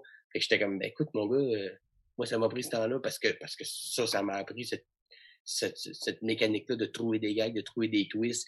Fait que oui, beaucoup, beaucoup. Il a fallu que je m'en détache un peu parce que maintenant, je pense que même ça paraissait à la limite dans mes numéros que j'avais écrit beaucoup plus fort. on sentait trop les liners. Peut-être, c'était, on sentait, ben, en tout cas, moi, je le sentais peut-être parce que je le savais. Mais euh, fait il a fallu que je me dissocie un peu de ça. Puis, mais aujourd'hui, je le regarde, puis ça, ça, honnêtement, ça me j'ai travaillé là deux ans, c'est comme si, tu sais, comme Gandalf quand il tombe dans le puits, puis qu'il se bat contre le Balrog, là, puis il vieillit de 10 000 ans en, six mois, là, euh, genre de ça. Là. Mais euh, moi, je me demandais, ça, ça, peut-tu être un frein à la créativité, ça, euh, de, de, de, surécrire comme ça un certain nombre de jokes, là, tu dis 1000 en quatre jours, mais tu sais, c'est... Puis, si oui, comment tu faisais pour combattre ça, justement, puis pour arriver à, à quand même livrer la marchandise? Euh, ben, je, je, continue à faire des shows. Je à faire, j'ai continué à faire des shows même pendant ce bout-là depuis ma je continue à faire des, des spectacles. Puis, je m'obligeais euh, à un certain rythme de d'arrêter de faire du piment pour checker mes affaires à moi, pour juste changer le mal de place. Puis au même moment, j'ai eu mon premier enfant. Fait que j'ai obligé de me dissocier du travail de façon comme naturelle aussi, un peu à cause de ça. Puis euh, je dirais que ça a duré juste deux ans je dirais que j'ai beaucoup, beaucoup de respect pour les gens qui font ce genre de travail-là depuis, mettons, 10 ans à la radio, par exemple. Il y en a qui, c'est Billy Tellier, par exemple, qui écrit du stock pour la radio tous les jours depuis, quoi, 6 ans, 7 ans, je sais pas. Mmh. puis, puis, garder cette rigueur-là, puis d'être capable de faire un show pareil sur scène après, ça, c'est quelque chose que je trouve euh, vénérable. Euh, ça peut être un frein, effectivement. Je pense qu'il faut puis Billy, c'est mon exemple. Justement, je pense qu'il a continué de faire des shows solo, il a continué de faire des choses sur scène puis d'autres patentes, justement pour se garder alimenté d'une autre façon. Parce qu'à un moment donné, tu tombes, quand t'es bon, là, comme Billy, ou euh, moi, je suis quand même assez doué aussi à piment fort, tu tombes dans une espèce de zone de confort. Mmh. Tu te fais comme, je les drop les gars, puis ils ont aux dates, puis je suis payé, puis tout va bien. C'est de tomber dans une espèce de cycle, de cycle automatique de Mmh ça marche, fait que je continue, ça marche, fait que je continue, ça marche, fait que je continue, puis même tu te rends plus compte que tu as te perdre là-dedans. Je pense que oui, ça peut être un frein à la créativité, mais dans un sens, tu sais, euh, on n'écrivait pas mille gags sur le même sujet, C'est-à-dire qu'on mmh. on, on, brainstormait tout ensemble les, les jokes, les prémices, les sujets, après ça, on écrivait des jokes là-dessus. Fait que ça nous alimentait quand même beaucoup au niveau de la créativité. Il fallait qu'on se trouve des façons de s'alimenter, Parce qu'on avait une belle gang, Justine Philly, Corinne Côté, Frank Grenier, moi, on était, on était une super belle gang, fait qu'on était quand même très alimentés, puis ça a duré juste deux ans. Fait que ça j'ai pas eu le temps de devenir cynique ou euh, mmh. blasé de ça. Mais ça aurait pu. Mais ça aurait pu. Fait que j'ai pas encore vécu la gig qui m'a, mettons, dégoûté ou qui m'a pas dégoûté, mais qui m'a comme blasé de ce milieu-là. Puis je dirais qu'une gig comme ça, aussi demandante, qui dure très, très, très longtemps, pourrait avoir cet effet-là pour certaines personnes. Il faut se trouver d'autres façons de faire sortir. Le... Il y en a qui c'est faire de la web série, il y en a qui c'est faire du stand-up, il y en a qui c'est mmh faire euh, d'autres projets. Moi, j'avais d'autres projets en même temps. J'avais du stock à moi aussi que je faisais ailleurs. Fait que ça m'a permis de, de, de, rester actif créativement de rester allumé quand même tout le temps. Puis ce mécanisme-là d'écrire plein de jokes, puis évidemment, c'est sûr, ça a fait en sorte que là, maintenant, ton ratio de, de, de jokes bonnes versus le nombre de jokes que tu écrit doit, doit augmenter aussi, mais est-ce que est-ce que c'est comme un. Ben, c'est sûr, c'est un muscle, mais tu sens-tu que tu as besoin de, de, continuer à écrire autant de jokes pour continuer à garder le même ratio? Ou est-ce que tu sens que c'est comme faire du vélo, là, mettons? Tu sais, là, tu as travaillé tellement fort pendant deux ans que là, c'est comme un peu acquis, entre guillemets. Ben, je pense que je l'ai fait pareil, ces gags-là, dans ma tête, mais ceux qui finissent sur papier sont souvent meilleurs d'emblée. Ben, hmm. Avant, j'écrivais beaucoup de jokes avant de trouver la bonne. Maintenant, ils font comme s'écrire un peu dans ma tête. Puis en trouvant le bon wording du gag que je cherche, je m'en fais trois, quatre des moins bonnes. Puis je sais que c'est pas elle, je sais que c'est pas elle, je sais pas elle. Fait que mon, mon tri se fait plus net. avant, moi, quand, les, quand je donne des conseils à des gens qui commencent, je dis dis-toi que c'est un bon gag sur dix. Habituellement, tu sais, c'est pas des maths exactes, là, mais t'écris dix bons gags pour en avoir un, en mmh. général. Puis ça, ça reste vrai. Mais avant, je les écrivais, ces dix gags-là. Maintenant, pendant que j'écris celui-là que je cherche, il y en a qui passent dans ma tête que non, c'est pas lui, non, c'est pas lui, non, c'est pas lui. Fait que j'ai plus besoin de les écrire pour me rendre compte qu'ils sont pas bons, que c'est pas ce gag-là que je cherche. Mm je dirais que c'est le. Je fais le même trajet, mais plus rapidement. Donc, Fait que j'ai pas. Je, je, le gag vient pas plus rapidement, genre Ah, il est bon tout de suite. J'ai fait encore mes 10 gags moyens avant de trouver le bon. Mais je l'ai fait dans ma tête. Je l'ai fait plus rapidement. Puis le tri se fait naturellement. Non, non, pas ça, non, c'est pas ça, non, c'est pas ça. OK, go. Ouais. Fait que ça arrive plus rapidement. J'ai l'air d'arriver plus rapidement au gag, mais en fait, c'est juste que le trajet se fait dans ma tête au lieu de se faire par écrit. J'ai pas besoin de me faire confirmer par plein de monde que c'est drôle ou non. Je me fais plus confiance aussi. Je suis le meilleur juge de moi-même. Fait que le, travail se fait à l'intérieur et plus rapidement. Mais ouais, c'est pareil. Ouais, c'est comme si tu avais internalisé finalement le, exact. le processus. Là. Exactement, exactement. Puis, mais ça reste le même processus. Puis je mmh pense que c'est comme n'importe quoi, tu sais. Courir le 100 mètres à Usain Bolt, ça prenait 12 secondes. Maintenant, il fait le même 100 mètres, mais il le fait en, 9,50. Et, mais c'est le même trajet. C'est la même distance, c'est les mêmes pieds, c'est les mêmes jambes, c'est la, la, même la même durée d'un sens, c'est juste qu'il est capable de faire le même trajet plus vite parce qu'il s'est exercé à. Puis oui, c'est vrai que c'est un muscle. Il n'y a pas de secret, il n'y a pas de lumière divine. Il n'y a pas de matin que je me réveille avec un aura de lumière qui me tombe dessus, puis j'écris, j'écris juste la bombe. C'est pas comme ça que ça fonctionne. Mais le monde le cherche ben, parce que c'est un peu, c'est un peu, c'est sexy, c'est un peu sans, tu sais, de dire l'aura divine de l'artiste là, qui se lève le matin puis un beau rayon de lumière qui tombe dessus puis il écrit un roman. C'est pas comme ça que ça marche. C'est pas mal plus compliqué que ça. Puis il faut que tu acceptes ça. Il faut que tu acceptes qu'il y a une mécanique, qu'il y a une méthode de travail, qu'il y a une rigueur à avoir. Puis à coup tu as accepté tout ça, le, le, le, processus se fait beaucoup plus vite. Parce que souvent, ce qui nous bloque, c'est le Ah, mais c'est vraiment ça que je veux faire. Mais tu sais, moi, je suis un artiste.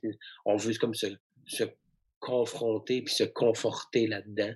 C'est comme, hey, c'est ma job, il faut que je sois drôle. C'est drôle? Non, trouve autre chose. Mm-hmm. Je suis plus drastique avec moi, puis ça, ça fait en sorte que je travaille plus vite.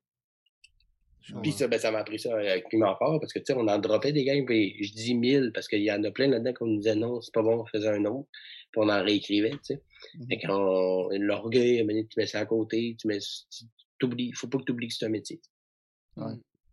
Moi, je me demandais, euh, tu sais, en, en, dehors de l'humour, euh, t'es-tu retourné ou est-ce que des fois tu as, le goût ou est-ce que tu prévois éventuellement retourner à tes premiers amours là, en, en termes de poésie et de, et de pièces de théâtre et des affaires de même. Ça reste de la création et de la créativité aussi, tu sais. Ouais. Oui, ben, euh, je sais pas si ce serait comme ça, tu sais. Euh, euh, la poésie, je pense, ben peut-être. Tu sais, j'ai déjà eu des fantasmes d'écrire peut-être des, des tunes pour d'autres gens. Moi, j'ai zéro l'art musical. Tu sais, peut-être qu'un jour, ce sera un fantasme que je réaliserai. Mais j'aimerais vraiment beaucoup ça, écrire une une série ou, euh, ou un film euh, pas, pas drôle, pas qu'il n'y ait pas de joke dedans, mais pas humoristique. Quelque chose de dramatique. Quelque chose de... Puis moi, je suis toujours bien inspiré par les histoires de, de vengeance, des choses assez sombres, assez ténébreuses qui, qui viennent chercher au niveau des tripes. Quand j'écoute des films, souvent, c'est ça que je vais aller chercher. Fait euh, puis je vous mentirais pas que j'ai une coupe de patente sur...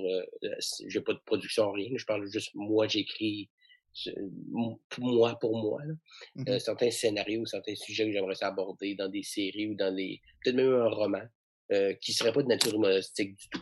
Mhm. Absolument, absolument. Puis, Ah, cool, ça. euh, je sais pas quand, je sais pas de, de quelle façon, série, roman, pièce de Mhm. théâtre, j'ai aucune idée du média, mais je peux se dire que, mettons, dans les 5-10 prochaines années, j'aurais pondu quelque chose qui n'aura rien à voir avec l'humour, euh, qui va faire résonner une autre facette de mon, euh, de mon art, mais que je, je me donnerai le droit de faire quand je considérais que j'en aurais assez appris sur le sujet. Mhm. Moi, j'ai pris des cours un peu à l'INIS, savoir comment écrire une Bible. J'ai, quand je commence à mettre mes pions à certains endroits pour, je vais envoyer de quoi, puis quand je vais l'envoyer, je veux que ce soit ce que j'avais en tête. Fait que oui, absolument. Est-ce que c'est difficile? Est-ce que c'est difficile de ne Oui. pas écrire d'humour? Oui, ah, absolument. Puis même, euh, tu sais, j'ai essayé de refaire, de- je parlais d'impro tantôt, j'ai essayé de refaire de l'impro euh, il y a plusieurs années quand même, là, et que j'avais arrêté de faire de l'impro, faire du stand-up. J'avais essayé de retourner à faire de l'impro, puis le côté stand-up était tellement trop là, je voulais toujours puncher, j'essayais toujours de trouver le gag, j'étais zéro dans l'émotion, dans le moment, alors que l'impro, c'est supposé être ça. Tu sais, j'étais toujours juste en train de penser à quel joke je vais dire. Puis quand j'ai, je m'assois pour écrire sur mes sujets plus euh, sérieux, il faut que je me batte contre le Ah, ça pourrait être drôle si arrivait à l'affaire. Ouais, mais je veux Ouais. pas que ça soit drôle. C'est c'est une petite joke par-ci par-là, oui. Mais je veux pas que ça soit drôle. C'est pas ça Mhm. l'idée. Mm. Puis, puis tu sais, moi, je je suis un gros fan de, de parodie aussi, là, dans le temps, là, les, l'agent fait l'affaire, c'est Hot Shot et ces choses-là. Je suis un gros fan. Fait que j'ai- j'aime, j'aime beaucoup l'idée de prendre quelque chose de sérieux puis de le rendre ridicule.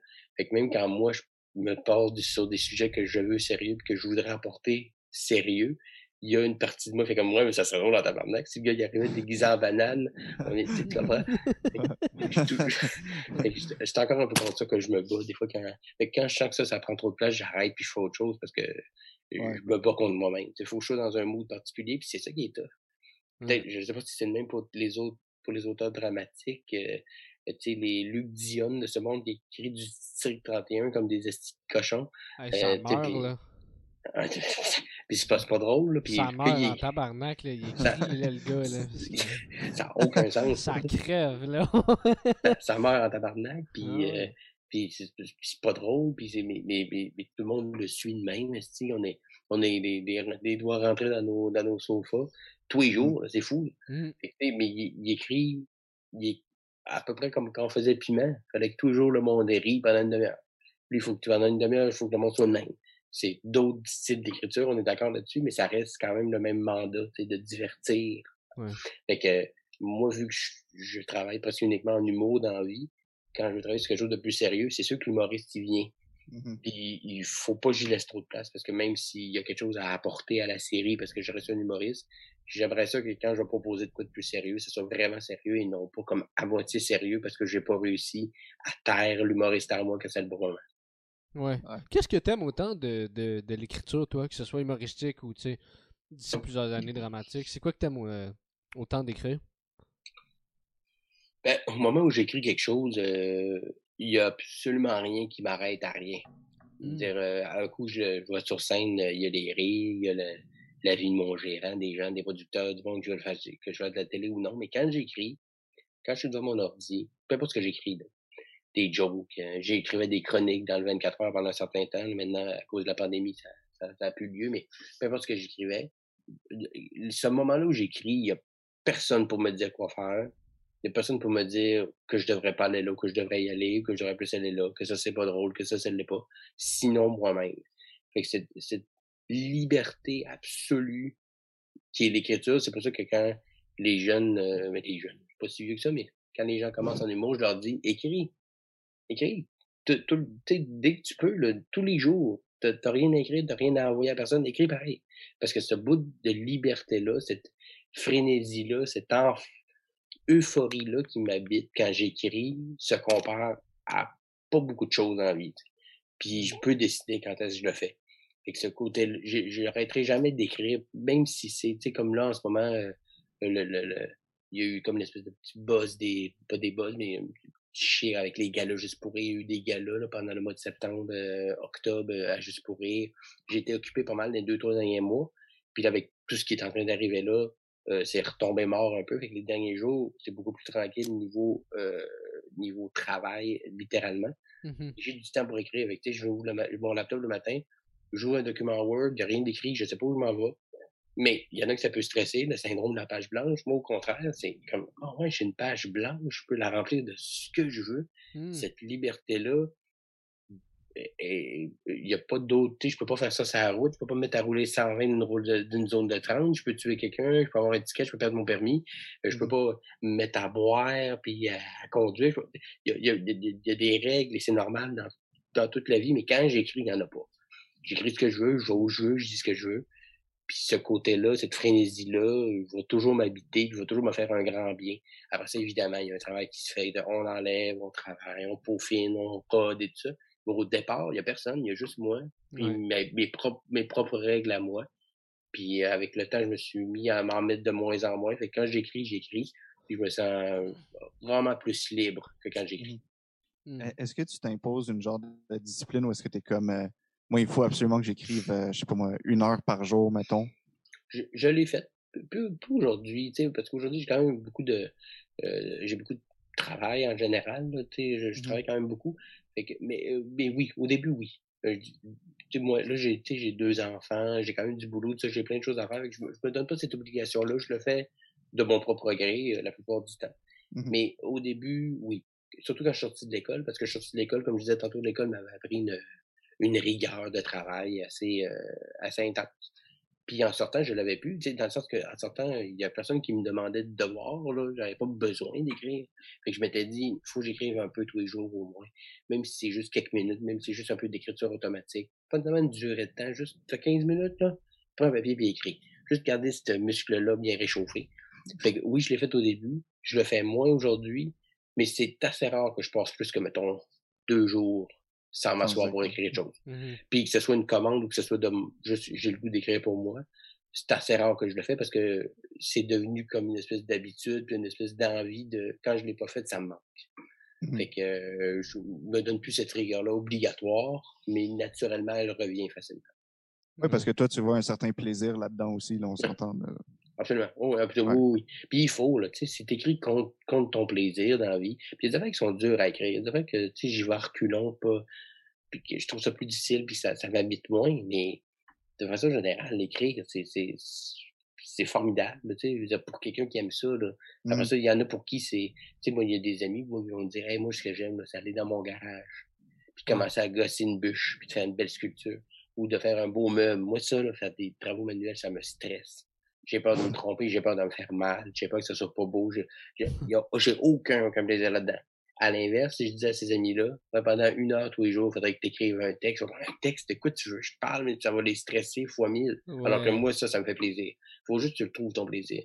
Puis, euh, mais si toi, tu as écrire, que ce soit à la main, à l'ordi, t'écris comme tu veux, et si ça, pour toi, c'est un bout que t'aimes pas faire, je sais pas si c'est le bon métier pour toi. Après ça, il y en a qui vont, euh, tu sais, mettons Simon Gouache, je sais qu'il n'est pas du genre à écrire beaucoup littéralement. Genre, mmh d'écrire des textes, je pense pas qu'il y ait de bible de son show. Tu sais, je pense que tout est dans sa tête. Mais lui, il écrit quand même. Il écrit mmh dans sa tête, il écrit pas littéralement. Mais il a un plaisir à écrire ses numéros en y réfléchissant. Il écrit du stand-up, il en écoute, écoute. Tu sais, il, il, travaille quand même constamment. Il faut mmh que tu trouves ta façon que toi t'aimes écrire, mais il faut que tu aimes ça. Peu importe la façon que tu écris, il faut que tu aimes ça parce que ça fait partie omniscient de ton travail quand tu fais de l'humour. Ouais, ouais. L'humour et autres. Puis moi, j'ai commencé en écrivant des poèmes. J'ai été publié. J'ai gagné des concours de poésie. J'étais quand même relativement doué. J'aime, j'aime l'écriture de façon générale. Moi, ça me fait du bien d'écrire. Fait que euh, je vois pas pourquoi je le ferais pas. Ben oui. Ouais, définitivement. T'as-tu. Euh, comment t'as commencé? Ben, ouais, t'es venu par les pros, mais comment comment t'as réalisé que. Hum, c'est juste parce que tu t'es mis à en faire beaucoup. Comment t'as réalisé que t'étais bon pour être auteur pour d'autres aussi? C'est arrivé un peu par hasard parce que je t'avoue que je suis sorti de l'école de l'humour en 2010, comme j'ai dit, euh, été 2010. Mm-hmm. Puis euh, à ce moment-là, ben, ça, je, je, roulais un peu, je faisais des petits shows dans des bars, je gagnais pas ma vie de tout ça, je faisais des jobs en sideline.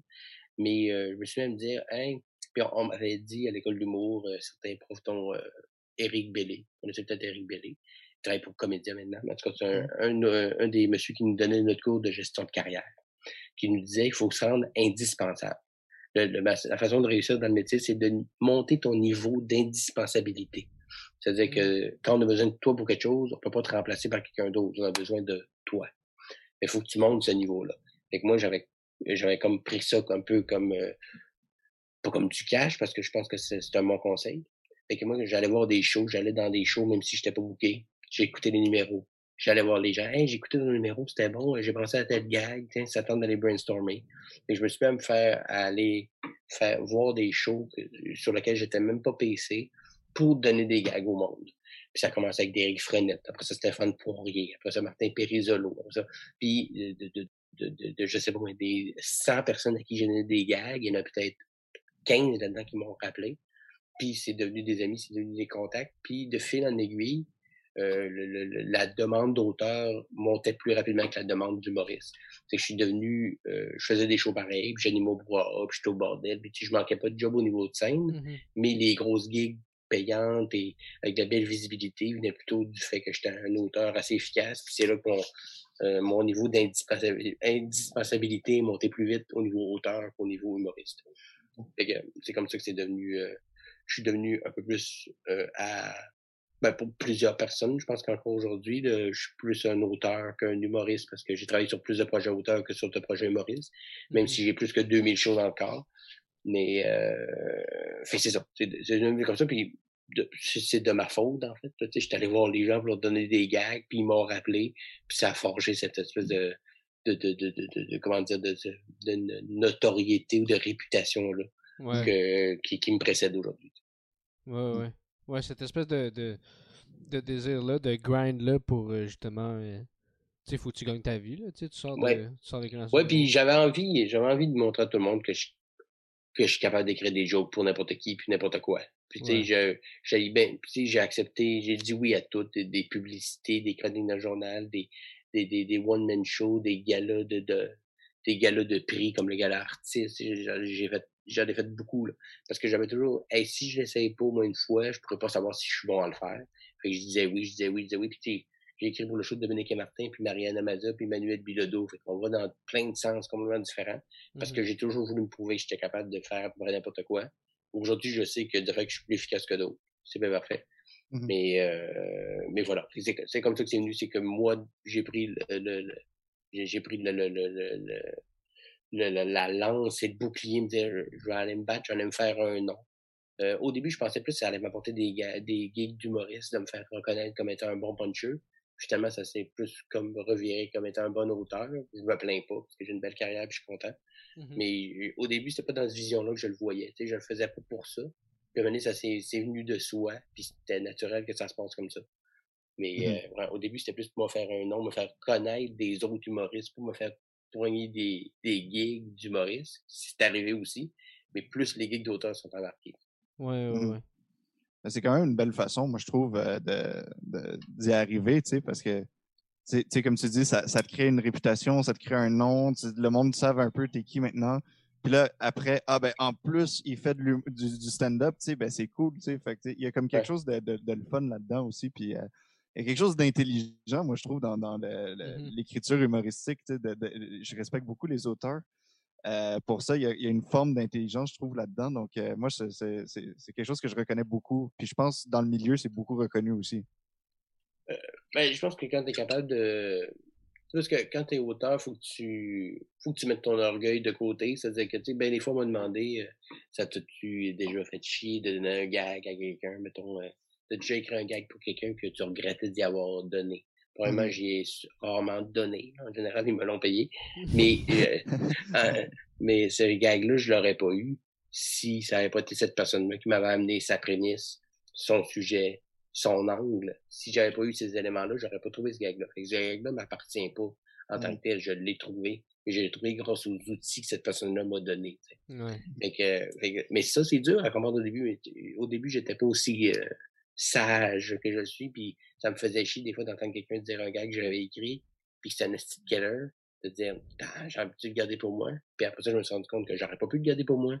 Il aurait fallu que j'aie cette prémisse-là, ce casting-là, j'aurais fallu que j'aille tout ça. Fait qu'un coup, tu réussis à faire le balance de tout ça, tu deviens beaucoup plus humble, puis beaucoup moins orgueilleux sur ta propre humour Que, euh, pas parce que quelqu'un te donne un gag puis qui est bon, qui t'appartient pas et tout ça. Fait que je dirais que ça, ça. Fait qu'aujourd'hui, beaucoup de gens me connaissent comme auteur. Puis ils font comme, ah oui, il a écrit sur telle affaire, puis ils me voient sur une scène, ils vont comme écrire, c'est quand même doué. Mais ça fait 10 ans que je fais ça aussi, comme humoriste et comme auteur. Fait que, Hmm. des fois, tu vois l'expérience d'un côté, mais tu vois pas de l'autre. Tu as l'impression que j'ai commencé il y a deux semaines, mais non. J'ai commencé, même ça fait avant d'être auteur, j'étais humoriste. Ah, Fait que ça, ça joue à mon avantage. J'ai comme une, un joker de caché dans la chose. c'est Ouais, ça. ouais, Ouais. vraiment. Cool. Sacha, t'avais-tu autre chose, toi, euh, que tu voulais parler? Ben écoute, euh, oui, euh, Simon, euh, t'as-tu des conseils euh, pour euh, Ouais. deux jeunes euh, opportunistes comme Léo puis moi qui commençons là-dedans, qui euh, aimeront, qui aimeraient percer dans le milieu un jour, que, que t'as-tu des conseils pour du monde qui commence en humour? Écoute, c'est un milieu.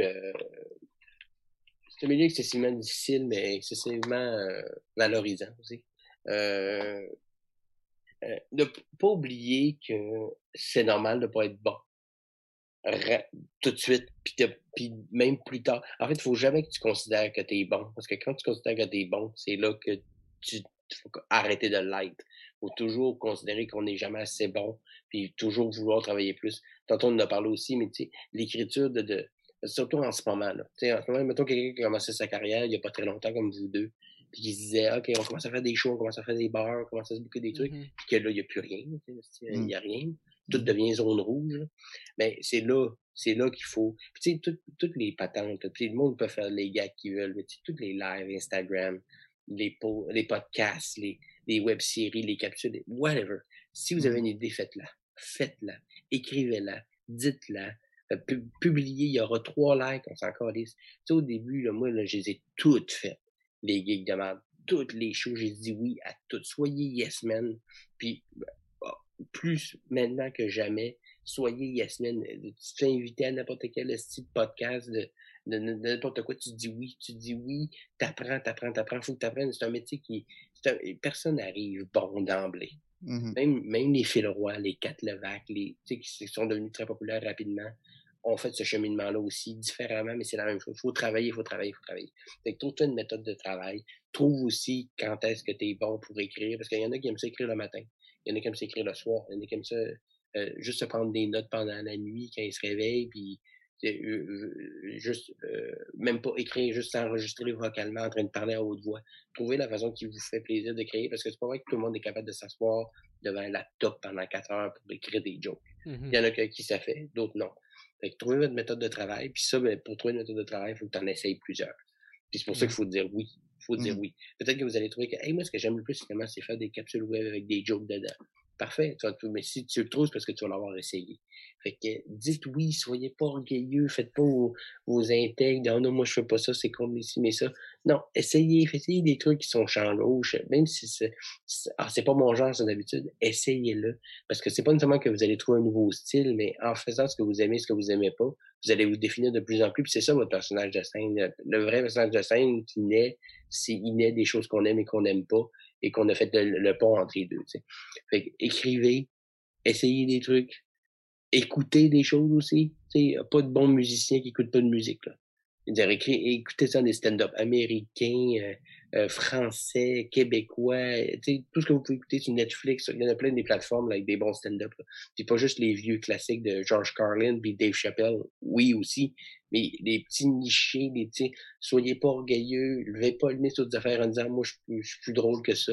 Mhm. Prenez-en, prenez-en, prenez-en, apprenez, apprenez, apprenez. Puis c'est de ça que va naître votre personnage de scène. C'est à la force de, de, de, de modeler cette pâte-là qu'elle devient vraiment ce que vous voulez au départ. Fait que dites non à rien. Puis soyez curieux. Puis soyez allumés. Puis euh, dites-vous que c'est pas mal plus dur d'être intéressant qu'être drôle. Mm. Fait qu'un coup, vous allez trouver un bon thème, vous trouvez intéressant, puis à un moment donné, si vous êtes arrivé des choses dans la vie fucked up, puis peut-être que vous serez pas capable de les aborder tout de suite, mais si vous êtes arrivé des affaires fucked up, que ce soit vous êtes adopté, vous avez été malade, vous êtes, des, des petites déchirures qu'on a dedans, des fois c'est des affaires microscopiques, ben, quand c'est unique à vous, dites-vous que c'est payant. qu'il Mhm. faut aller dedans de nous autres, euh, dans toutes les déchirures qu'on a pour être payant, euh, intéressant. Puis après ça, rajouter des gags, là. Ça, Mhm. c'est, ça, c'est la job qui embarque après. Mhm. Le, le, le plombier va pas te poser un évier, il va le réparer. C'est ça, ton humoriste, il va te rajouter des jokes à quelque chose qu'il n'y en avait pas au départ. Oubliez jamais ça. Puis, être drôle au départ, non. C'est 20% de talent, 80% de travail au minimum. Ouais, vraiment, vraiment cool. Ben écoute, euh, ça paraît que t'es Yes Man, puis euh, merci beaucoup d'avoir dit oui à notre podcast d'ailleurs. ça m'a fait, plaisir. fucking cool. C'était vraiment nice, c'était super, super intéressant. Euh. Ben, j'espère que j'ai bien du fun à vous jaser, les gars, puis longue vie à votre podcast.